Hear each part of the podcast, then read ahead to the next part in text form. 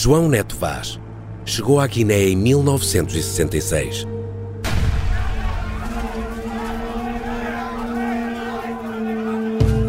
Rebenta a mina, aquilo ali sim uma certa confusão, uns tiros para lado, uns tiros para o outro, e uma ficou por ali sim, fiquei ali assim sossegado a proteger, que eles estiveram lá e, e depois voltaram para trás no mesmo sítio. Quando foi à noite, faltava o gajo da bazuca. E eu então, Friote, o que é feito este gajo? Já lá, esse gajo não foi comigo, não o vi. Andámos no outro dia à procura dele, apanhámos aí 100 gramas do gajo, ele ia escondido atrás da GMC, porque eram os, os bandeirantes tinham sido atacados, ele queria lá protegê-lo. Rebenta-lhe a mina abaixo dos pés, então apanhámos aqui 200 gramas de, de carne daquele gajo, que antes de, de contar a carne era as formigas. Havia aqui 100 gramas, ali 20 gramas, ali 50 gramas. Aquilo depois-se ter uma vez, a ti, duas, três, quatro, cinco. A cabeça falha. Cabeça falha. Foram dois anos de guerra até ser preso e enviado para Quindiá, onde já estava António Lobato. Passaram mais de 50 anos. E ainda hoje, sentado, sozinho, na sala de casa na Serradeira, não há um dia em que não pense no que viu, no que fez e no que lhe aconteceu durante a guerra. Falar é. é chato. Entra muito cá dentro. Mas quantas horas eu passo disso?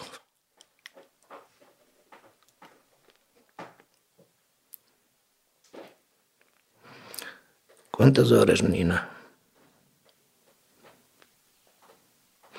Quer queiras, quer não, não haverá gajo nenhum, a não ser que, que nunca tivesse metido nisso, que venha, pelo menos da Guiné, dos outros lá não pronuncio, porque, por exemplo, aqui sim, vários gajos foram para Angola e Moçambique, nunca deram um tiro, nunca ouviram um tiro. Uh, que não venha de lá, ou com um sentimento de saudade por certas coisas, ou com um sentimento de revolta contra ele próprio. Mas nós é que fomos para lá, não foram, não foram eles. Eles já lá estavam.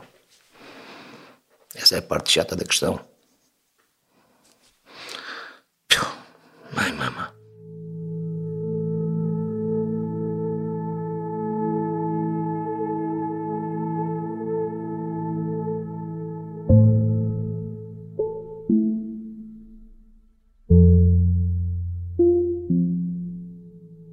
Lobato foi o primeiro, mas muitos outros prisioneiros de guerra se vão seguir na Guiné. Depois de 1963, as coisas só pioram para os portugueses. Os céus, onde os aviadores como Lobato eram reis e senhores, deixam de ser inalcançáveis para o inimigo. Em terra, os portugueses sofrem cada vez mais baixas. Fechado na sua pequena cela, Lobato virá a saber disso pelos relatos dos que irão chegando à prisão ao longo dos anos seguintes. O que nenhum deles imagina é que uma conversa entre dois homens, noutro continente, vai pôr em marcha uma operação secreta para os libertar. Mas naquele primeiro ano em que está preso, um espaço de 2 metros por 4 é o único mundo do piloto. Este é o Sargento na Cela 7. Uma série para ouvir em seis episódios que faz parte dos Podcast Plus do Observador. É narrada por mim, Pepe Rapazote, com banda sonora original de Noise Earth.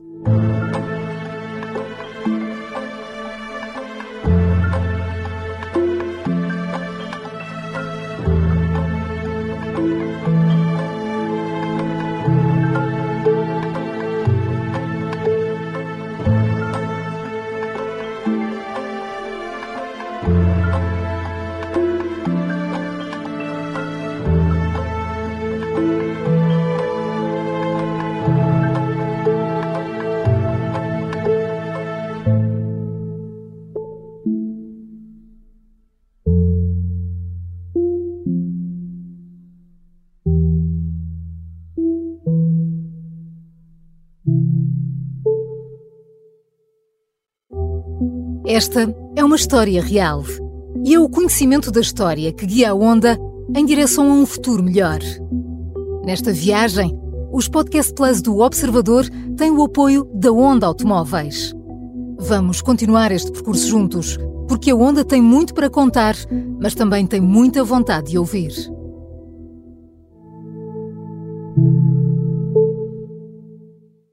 Episódio 3 O Código Secreto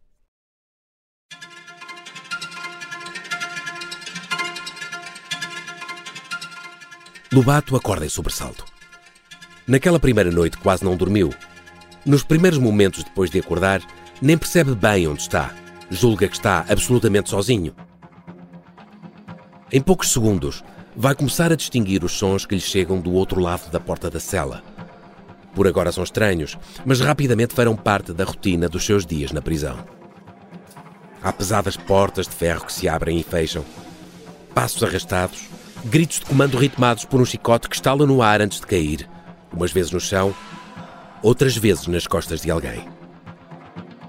Lobato aproveita os apoios de ferro da porta da cela reforçada por dentro para elevar o corpo até à pequena janela com grades que se encontra no cimo. Nunca se esquecerá daquilo que vê na primeira manhã, quando os seus olhos descobrem finalmente a luz do exterior. A prisão é um hexágono, dividido entre salas compridas e estreitas e celas pequenas. Essas celas têm dois metros por três, mais ou menos, sei lá, seis metros quadrados, no máximo. Onde, que é para pessoas individuais, mas já lá, eu vi lá meter 26 pessoas numa cela dessas. E as salas estreitinhas, talvez a largura deste, deste bocadinho por aí abaixo, com um patamar, um patamar não, uma saliência de cimento, para com a altura de meio metro, a todo o comprimento da sala de um lado, e outra saliência do outro lado, a todo o comprimento também, e no meio um corredor, terá também meio metro. O corredor, quer dizer, um espaço entre os dois blocos. Nesses blocos de cada lado, há palhaças onde dormem presos, em cima desse cimento. Nessas salas, são umas três ou quatro salas. A pouco mais de 100 km de Conakry, a capital da República da Guiné, a prisão da cidade de Quindiá recebe toda a espécie de prisioneiros. Ladrões, assassinos, mas também homens acusados de crimes financeiros, invariavelmente condenados a penas de prisão perpétua pelo regime sanguinário do ditador Sekou Touré. A maior parte dos prisioneiros estão amontoados nas celas comuns. O único branco entre 400 reclusos e o único prisioneiro de guerra Lobato tem uma cela só para si. Mas não é por estar sozinho. Por não ser sujeito a trabalhos forçados e por não ser chicoteado pelos guardas, como todos os outros, que as condições em que vive são menos desumanas. Terá de esperar um ano até finalmente ter autorização para sair da cela e passar tempo no pátio. Um ano. Só ele e os presos doentes não vão trabalhar todas as manhãs a toque de chicote. Serão cerca de 50 ao todo. Uns tuberculosos, outros com sífilis e outros leprosos, como os sete que ocupam uma das celas mesmo ali ao lado, exatamente igual à de António Lobato. Naquele hexágono sobrelotado e sem condições de saneamento, quase todos os dias há alguém que morre. Nas celas há baldes. Há dois baldes, um com água, que serve para tudo, e outro para faz de sanita. Não há papel higiênico, não há coisa nenhuma. Nas salas, não são baldes, são meios bidões, bidões cortados a meio. E que todas as manhãs saem quatro presos com bidão às costas, cheio de caca, para irem despejar num daqueles recintos atrás da prisão, que eu esse nunca ouvi, mas ficava justamente atrás da minha cela. Portanto, aquilo devia ter lá caca de anos aos montes. E não havia um comprimido, não havia um médico, nunca havia um médico na prisão, nem um enfermeiro, ninguém os, os, os, prisioneiros que morriam, morriam lá, se não era todos os dias, era quase, saíam pendurados assim por uma perna, vinham praticamente esqueléticos, pendurados por uma perna, tirávamos lá para fora, não sabe onde é que eles levavam. O estado físico do próprio piloto depressa se agrava. Primeiro são os ataques constantes de paludismo, com febres que o levam a tremer de frio apesar do clima tropical. Depois os dentes que se enchem de cáries, tão dolorosas que quase desmaia e está tanto tempo parado que desenvolve problemas de bexiga e de estômago que lhe provocam dores insuportáveis. Isolado numa cela minúscula, sem dizer uma palavra durante meses, sente que caiu no vazio. Considerado criminoso de guerra, preso sem direito a julgamento e sem qualquer esperança de ser libertado, começa a não encontrar razões para viver. Uma das ideias que surge de imediato é a gente, por termo, às coisas, depois de pensar e repensar, não sei se durante semanas ou durante meses, diz, não, isto não tem fim. Não, não há esperança de coisa nenhuma. E diz, não, eu assim não, não quero continuar a viver.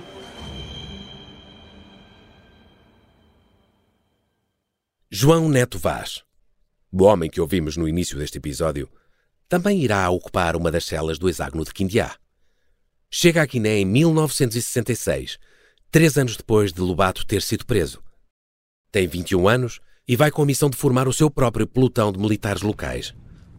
O território que encontra já não é o mesmo que o piloto António Lobato conheceu. Só em Bissau é que não havia guerra e não era todos os dias.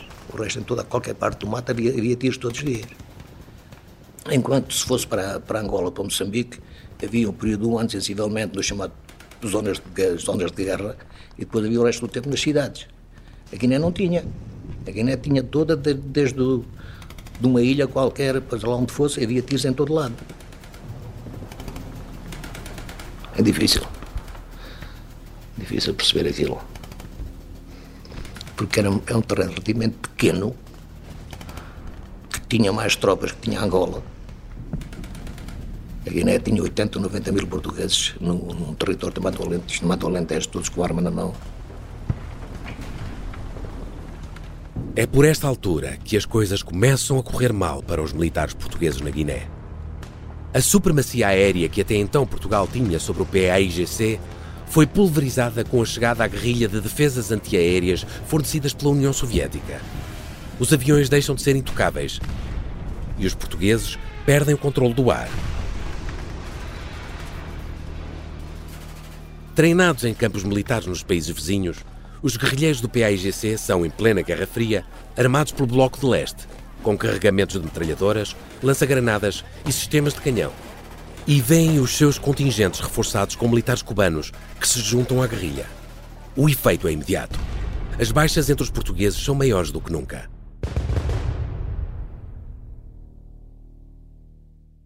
Mas o regime mantém-se irredutível em não abrir mão do território. Seja primeiro com Salazar, seja depois de 1968, com Marcelo Caetano à frente do governo. Para quem tinha uma posição mais flexível, a Guiné sempre foi vista como o território que se podia mais facilmente abandonar, porque era um território muito pequeno, muito pouco desenvolvido, muito dificilmente defensável, podia ser sacrificado. Não se fez para não abrir o precedente. Bernardo Futcher Pereira é diplomata e autor de vários livros sobre o período do Estado Novo. Recorda que Portugal está isolado internacionalmente. As Nações Unidas exigem repetidamente que o país ponha fim ao seu império colonial e o que não faltam são apoios internacionais ao PAIGC. E é um movimento que é, é apoiado pelos países do Bloco de Leste, mas não só.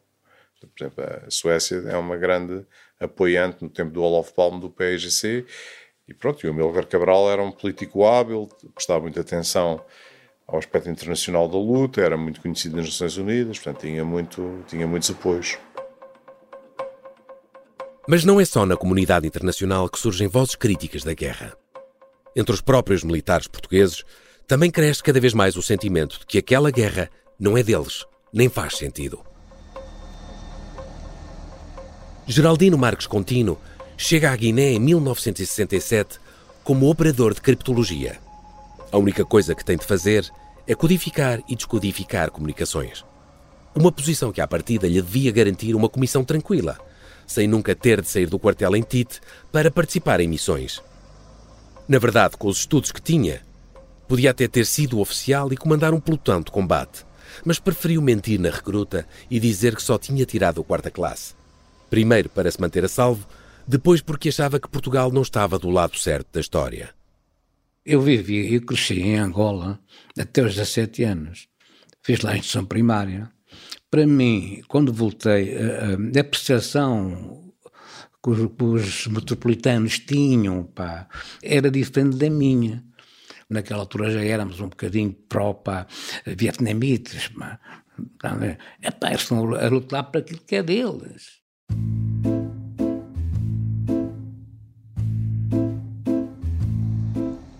Naquela época, Geraldino tinha um problema de atitude.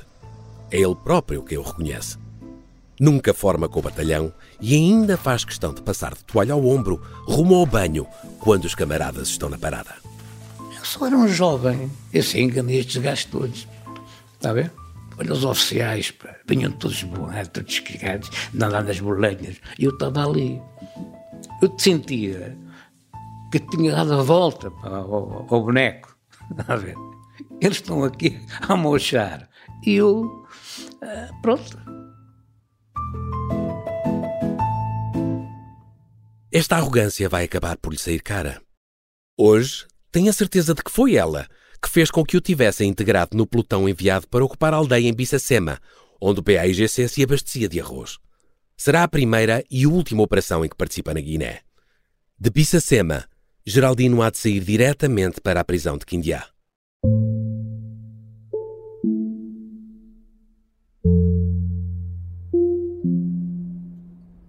Nos primeiros meses em Quindiá, António Lobato quase desespera. Sente-se perdido num espaço exíguo do qual não o deixam sair em nenhum momento. O único contacto com o exterior são as pequenas grades da porta de ferro pelas quais vai avistando a vida na prisão. Um cotidiano que se repete sem qualquer alteração. As portas de ferro que se abrem e fecham, os chicotes contra as costas dos outros prisioneiros, as orações a Alá no fim de mais um dia miserável.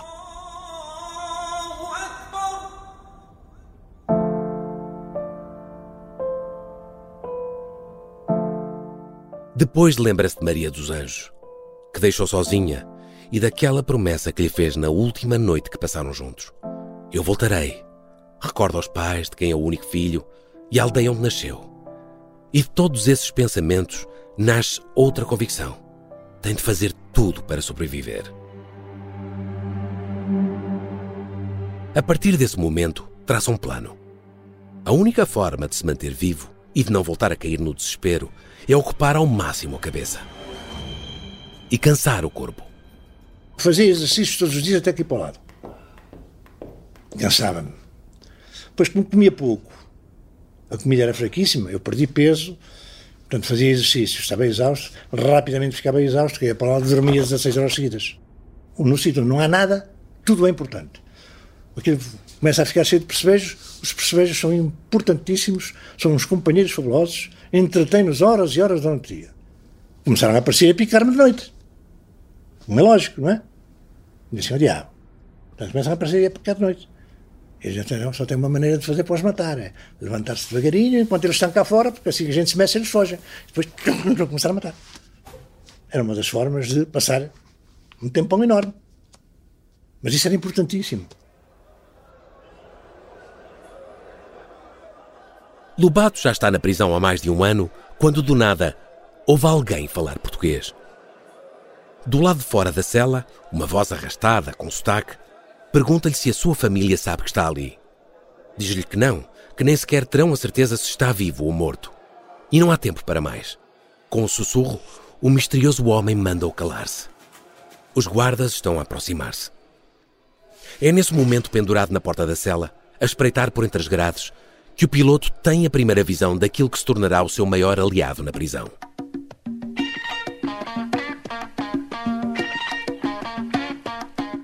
Chambord Lambert Joseph Alexandre Raymond. Assim se chama o francês oriundo da Guiana que Lobato vê afastar-se rumo à cela número 6. O português que consegue arranhar, há de contar-lhe mais tarde, aprendeu no Brasil, onde também viveu uns anos. Forte, mestiço, veste roupas de bom corte e anda pela prisão como se fosse dono dela. O guianês, ou guianas, como outros lhe chamam, trabalhava no Ministério do Tesouro em Conakry. Isto até se descobrir que tinha transferido uns quantos. Saguei, tirei, tirei a faca, fui, empunhei e mesmo no momento em que esta é a história do homem obcecado com a infiltração do comunismo na igreja que quis matar João Paulo II em Fátima. Matar o Papa é uma série para ouvir em seis episódios e faz parte dos Podcast Plus do Observador. Estreia a 13 de maio. Os Podcast Plus do Observador têm o apoio da Kia. Milhões de francos para a sua conta na Suíça. À custa do desvio, foi condenado à prisão perpétua mas isso ali só é um problema para quem não tem dinheiro. A cela, mesmo ao lado da de Lobato, é só um sítio para dormir à noite. Passa o resto do dia em roda livre pela prisão. benesse alcançada com umas quantas notas metidas ocasionalmente nos bolsos dos guardas. Vindo não se sabe bem de onde, o dinheiro nunca para de chegar. E o dinheiro abre todas as portas, até a do gabinete do diretor. João Neto Vaz também se cruzou com Chambor na prisão de Quindiá. Estou guiando, menina. Chegava a correr com o chefe da prisão, do gabinete, para arranjar lá a mulher do Pedro e do Paulo e do Chico. Hum? Como? Saía de lá o chefe da prisão, do gabinete dele, para ir para lá com uma mulher. Não poder que aquele gajo tinha dentro daquela prisão. Para alguém que tem visitas conjugais, com várias mulheres diferentes, e na divisão mais exclusiva da prisão, arranjar uma folha de papel e uma caneta é uma brincadeira de criança. Um dia, passa-os alubado por entre as grades da cela e diz-lhe para escrever à mulher. Você escreva em nome de quem entender e eu dou a carta à minha mulher, ela manda para a Viana e da Guiana manda-na para Portugal. E assim foi. A primeira carta que eu mandei para cá foi escrita para uma edvige qualquer, para a Guiana francesa. Uhum. A mulher dele trouxe para Conakry, mandou para a Guiana e da Guiana veio para Portugal. E é assim que um belo dia, remetido pela cunhada de Chambor, que mora nas Caribas e se chama Edviges, um envelope com carimbo transatlântico é entregue a Maria dos Anjos em espinho. A partir daí, a correspondência entre Lobato e a mulher é retomada e nunca mais para.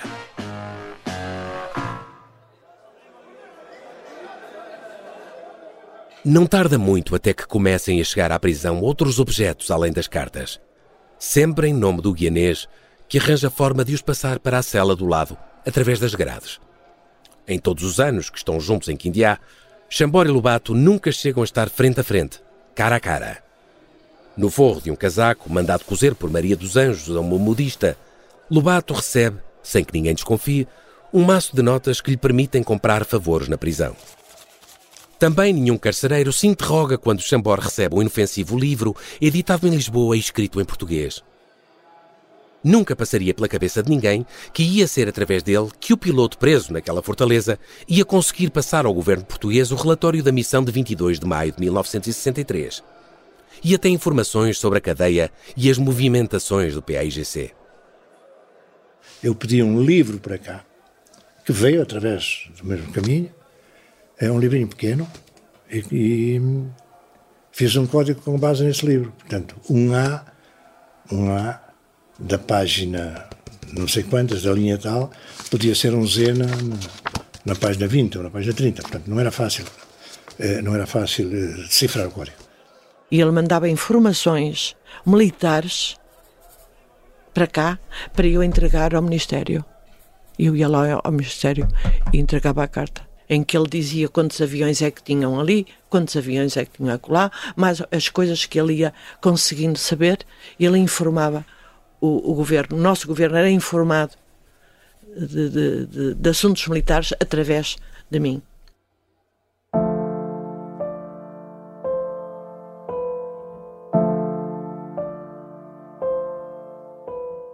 Por essa altura, Maria dos Anjos já foi forçada a voltar para a casa dos pais.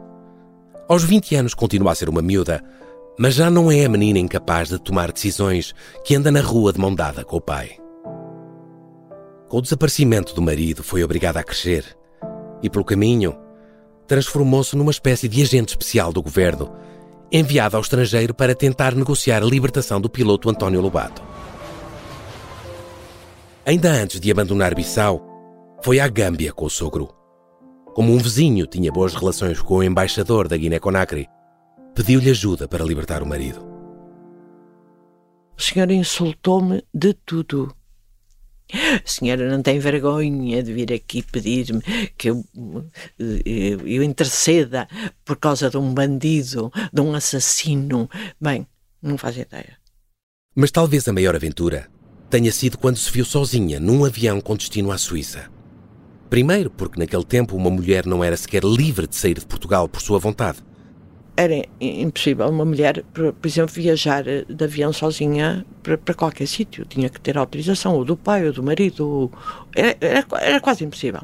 Pronto, eles trataram de tudo, o governo tratou de tudo. O governo marca-lhe um hotel em Berna e uma reunião com um tal de Sr. Nicolé. É um advogado que supostamente mantém muito boas relações com Sekou Touré, o ditador da Guiné-Conakry. Simpático e prestável, Nicolé diz-lhe aquilo que ela quer ouvir. Garante-lhe que o líder guineano tem abertura para negociar e que não é bem a pessoa que todos dizem ser.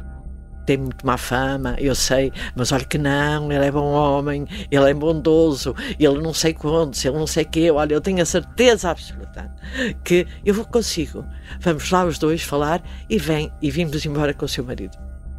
Aquelas palavras reavivam-lhe a esperança. Maria dos Anjos regressa a Portugal a acreditar que o marido vai finalmente ser libertado. Quando, semanas mais tarde, a chama ao Ministério dos Negócios Estrangeiros em Lisboa, não espera menos que boas notícias. Nem quer acreditar quando lhe dizem que, afinal, aquele é só mais um beco sem saída. O que é que se passou uh, em Berna com o Sr. Nicolé? E eu contei tudo direitinho. Resposta dele: Pois, mas a senhora não sai. Não vai para lado nenhum. Porque o senhor Nicolé faz tráfico de brancas. Eu na altura nem sabia. Ninguém sabia o que era tráfico de brancas. Afinal, aquilo que o homem queria era levá-la para a Guiné-Conakry para aprender noutro tipo de prisão. Mas esta nova desilusão não lhe tira a esperança. Ao longo dos anos seguintes, Maria dos Anjos acredita sempre que um dia vai reencontrar António.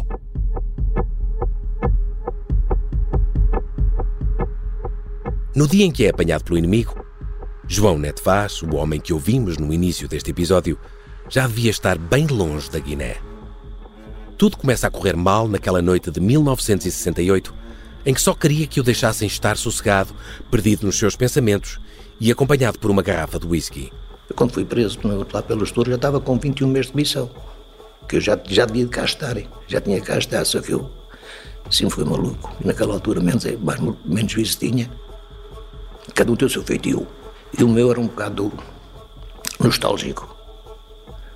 Era daqueles dias né, que, se, que se falasse ao pé de mim havia confusão. E estava uma noite dessas no bar, lá na, na cantina, na, no chalé. E chegou o capitão ao pé de mim, um merdas na valia 10 6 o bocado desse arquiteto, o arquiteto de Lisboa, pá, uh, foi pescado, fui para lá, não percebi nada daquilo, daquilo mas era burro, estava convencido que estava, que estava na Guiné, que estava uma coisa, estava aqui sim em Lisboa. Então chegou para mim naqueles dias que eu tinha uma garrafa de whisky ao meu lado. Estava bem sossegado, muito longe estava eu, nem pensar nisso. E chegou ao Ferreal, você vai dizer isto, fazer aquilo, dizer, o capitão, fala mais baixo. Ele aumentou uma voz, fala mais baixo, a garrafa nos cornos. participou de mim, apanhei 30 dias de prisão espinada gravada em Bissau. Eu. O problema não foi só o mês de prisão que apanhou por desobediência. Foi também o facto de lhe terem aumentado o tempo de missão como castigo e de lhe terem retirado o pelotão que comandava. Quando sai da cadeia, a única coisa que quer é passar o resto da comissão longe do perigo até poder regressar a casa. Disse, ó capitão, porra, estou com 21 meses de missão, ainda levo, se calhar, um tiro na cabeça. A lhe diz passar três meses de férias, quer que um destacamento, nunca tinha sido atacado, aquela, aquela porcaria. Andava-se ali assim a brincar. E o capitão compreendeu a minha situação, bem, disse, ah, vai, vai livre-te lá disto, vai lá passar férias. Fui passar férias para o outro lado. Ai, mama. Menos de um mês depois de ter chegado ao novo destacamento, Vaz estará preso outra vez. Mas agora pelos guerrilheiros do PAIGC. Acontece num dia 22, o mesmo dia em que o avião de Lobato se despenhou. Só mudam o mês e o ano. Mais tarde, ambos serão libertados também num dia 22, numa operação que quase ninguém acreditava ser possível. Mas isso é uma história para contar mais à frente. De repente, sem qualquer aviso, Vaz sente uma arma encostada ao pescoço. Opa, fui, fui apanhado à mão. Apanhado à mão a 20 metros do cordel sem arma, sem arma, sem nada. Tinha saído porquê? Nina, porque tinha 20 anos. E havia tabancas por ali à volta. Repara, ali nunca houve um tiro, né, mulher. Ali nunca houve, naquele destacamento, os primeiros tiros que houve foi no dia que eu fui apanhado. Quando João Neto Vaz é preso, Geraldino Marques Contino, o operador cripto que nunca tinha saído do quartel, já está nas mãos do PAIGC há um ou dois meses. Por volta, passei lá de uma da manhã, uma coisa qualquer, fomos atacados. Eles foram direitos à cubata do, do comando, que era a nossa. E nem usava arma, tinha uma faca de mato. Eu nunca saí numa operação, nem tinha que sair. Feito prisioneiro, Dino, como lhe chamam os camaradas, vai passar 10 ou 11 dias a andar em direção à Guiné-Conakry e faz de tudo para que o inimigo não fique na posse do seu segredo. Eu tinha um pequeno livro de, de códigos para que, que eram que era o mais simples, que era chamava-se o Codóper. Era um pequeno livrozinho que era para, para as comunicações mais, mais fáceis, que era, era como fosse um dicionário. Cobra, inimigo. Hum? Aqui as mensagens são curtas, né? Nesse percurso, que era noturno, eu fui mastigando as folhas desse livro e cuspindo. Porque eu nunca, eu nunca souberam quem era o Padre Cripto. Dino irá passar pouco mais de um mês em Quindiá, antes de ser transferido de prisão.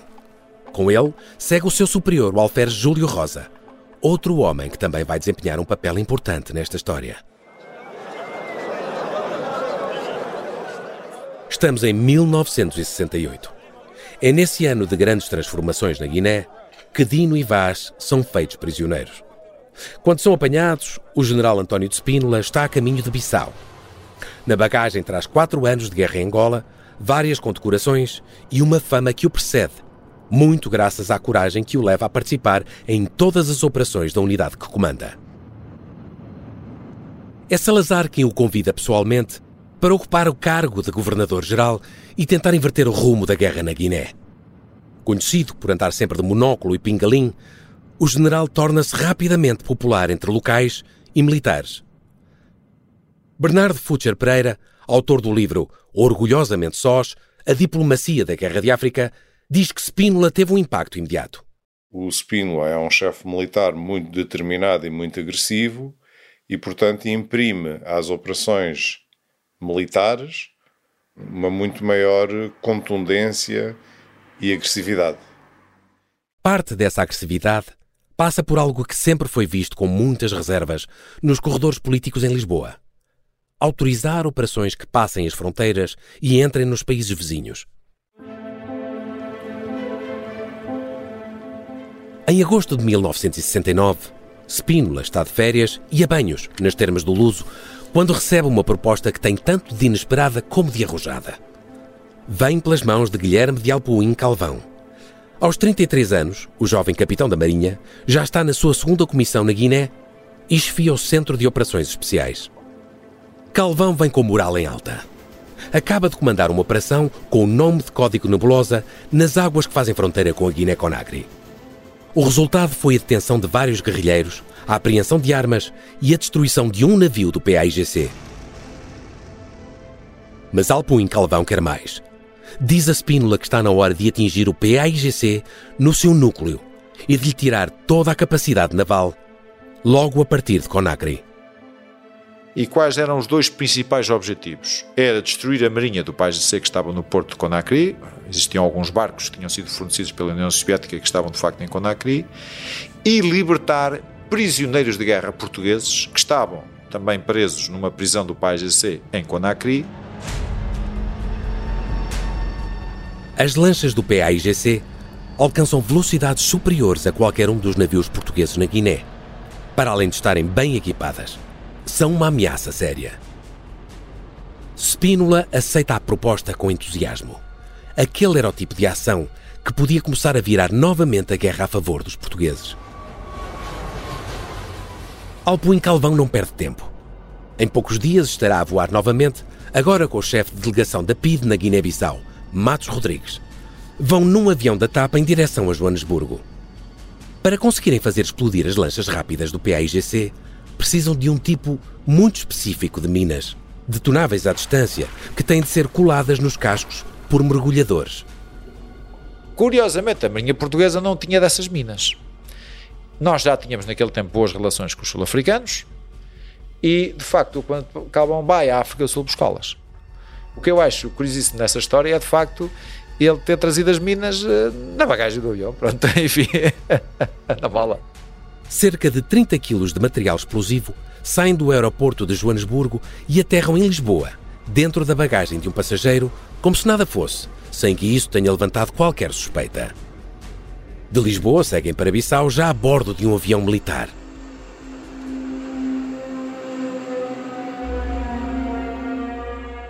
Não passarão muitas semanas até que a operação que Alpuim Calvão apresentou a Spínola nas termas do Luso ganhe dimensões que muitos pensavam não serem possíveis. Muito menos os homens que foram feitos prisioneiros de guerra e levados para a Guiné-Conakry. João Neto Vaz ainda passou um tempo numa prisão que o PAIGC tinha em Conakry, a capital. Mas o rótulo de perigoso e suspeitas de que estaria a preparar-se para fugir levaram-no a ser transferido. Com ele vai outro prisioneiro português, o alferes Júlio Rosa, que morreu em abril de 2019. Foi a primeira, mas não a última vez que fizeram planos de fuga juntos. Um gajo, quando está preso, pensa em fugir. E um, dos gajos que foi preso comigo era o radiografista. Para não sei por que razão, o gajo foi fazer queixa ao, lá a gerência daquela brincadeira lá dos, dos turras, digamos assim, ao Fidel Cabral. Que mal estava a pensar em fugir. As conversas banais de um gajo está preso. Resultado disso, a mim e ao Alfer, o Alfer Rosa, fomos transferidos ali de, de Conakry para Quindiá, para junto do Lobato. Nunca os tinha visto na vida, nem eles a mim. Eu tentei estabelecer uma comunicação com eles, né?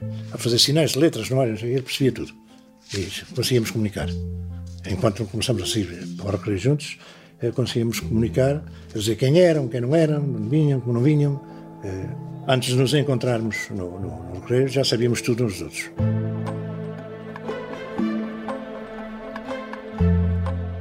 Desde que ali chegou, Lobato já pensou em mil formas de fugir. Até tentou cortar as barras de ferro da cela com uma pequena lâmina que o guianês lhe arranjou. Agora vai ter ajuda. Aqueles três homens, cada um na sua cela, têm três coisas em comum. Todos são portugueses, todos são prisioneiros e todos querem sair dali, custe o que custar. Não é de estranhar que se tornem inseparáveis assim que os carcereiros lhes permitem que se encontrem no recreio apenas uma hora por dia, todos os dias. Foi o maior erro que os guardas podiam ter feito. Só que essa é uma história para o próximo episódio. Começa a olhar em volta e ver as coisas, mas fugir como? Paredes de cimento, de um metro de largura, ferros, não sei que tamanho, não sei o quê. Até que há um dia que surge uma ideia. Meter dentro do táxi do campo lá era fácil. Depois está lá dentro, ele disse, se não conduzisse, conduzia eu. Não havia problemas nenhums. E se tiveres o pescoço apertado, podes, podes ter certeza que, que o táxi que anda. O Ministério dos Negócios Estrangeiros estava fora da jogada, não sabia de nada. Neste caso da Operação Mar Verde, certamente que quem sabia, que eram certamente muito poucas pessoas, havia muitos que estavam contra.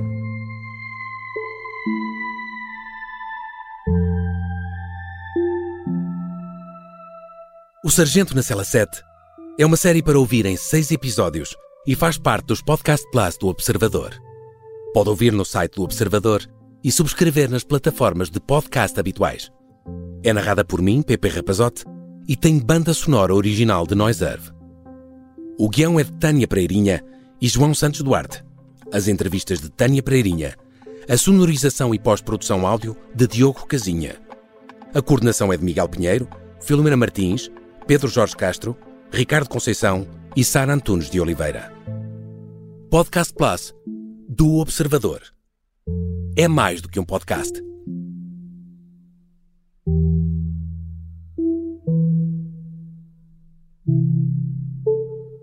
Os Podcast Plus do Observador têm o apoio da Onda Automóveis.